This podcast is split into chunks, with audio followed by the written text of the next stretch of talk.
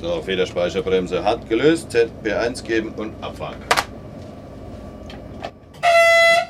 Völlig unspektakulär beginnt die Testfahrt. Oliver Brückholm leitet den Ablauf und ist für die Sicherheit verantwortlich. ZP1 ist übrigens der kurze Pfeifton vor Fahrtbeginn jetzt im Bahnhof Schlettau.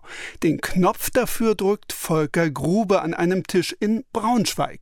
Via Funktelefon hört er die Anweisungen aus dem Triebwagen. Grube ist der Lokführer, ohne selbst auf dem Zug im Erzgebirge dabei zu sein. Ich kann jetzt von hier aus fahren, ich kann von hier aus bremsen. Ich kann von hier aus die Federspeicherbremse anlegen, das heißt den Zug praktisch mit einer Handbremse anlegen oder festlegen.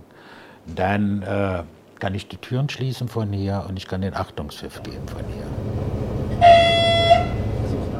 Lokführer Grube beobachtet vor sich auf einem Monitor genau die Strecke. Es sieht aus wie ein Computerspiel, doch es ist das Realbild, welches von Kameras am Zug aus übertragen wird. Die Daten zwischen dem Zug im Bahnhof Schlettau und dem Lokführer in Braunschweig werden via Mobilfunk und über das Internet so schnell verschickt, dass es kaum eine Zeitverzögerung gibt. Die Übertragung hat Vorrang vor anderem Datenverkehr, sodass es zu keinem Ausfall kommt.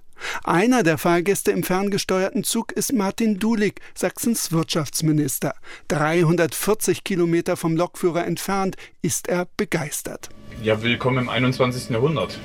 ähm, das heißt, autonomes, automatisiertes Fahren wird Teil von zukünftigen Mobilitätskonzepten sein, die Menschen wollen aber, dass das sicher ist und deshalb ist es auch wichtig, dass wir das testen und dass wir das hier in Sachsen machen, finde ich hervorragend. Autonomes Fahren heißt, dass der Zug selbstständig fährt, ganz ohne Lokführer. Deshalb gibt es unter den Fahrgästen die Frage, ob es als Vorstufe nun Lokführer zu Hause, also im Homeoffice geben solle.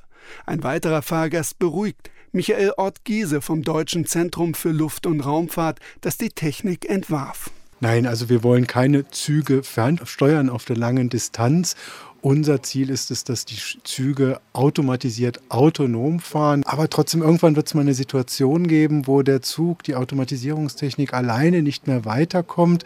Und da muss sich so ein Fernsteuern der Lokführer auf den Zug draufschalten können. Die Fernsteuerung als Problemlösung, damit der Zug bei Störungen nicht auf offener Strecke stehen bleibt. Außerdem kann die Fernsteuerung beim Abstellen der Züge eingesetzt werden, wo der Fahrer dann mehrere Züge hintereinander bewegen könnte, ohne umsteigen zu müssen.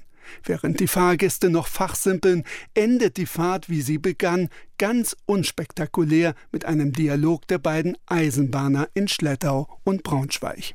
Federspeicherbremse ist angelegt. Und dann gibst du noch bitte einmal Türfreigabe? Und Türfreigabe. Vielen Dank für die Reise. Jawohl, Oliver.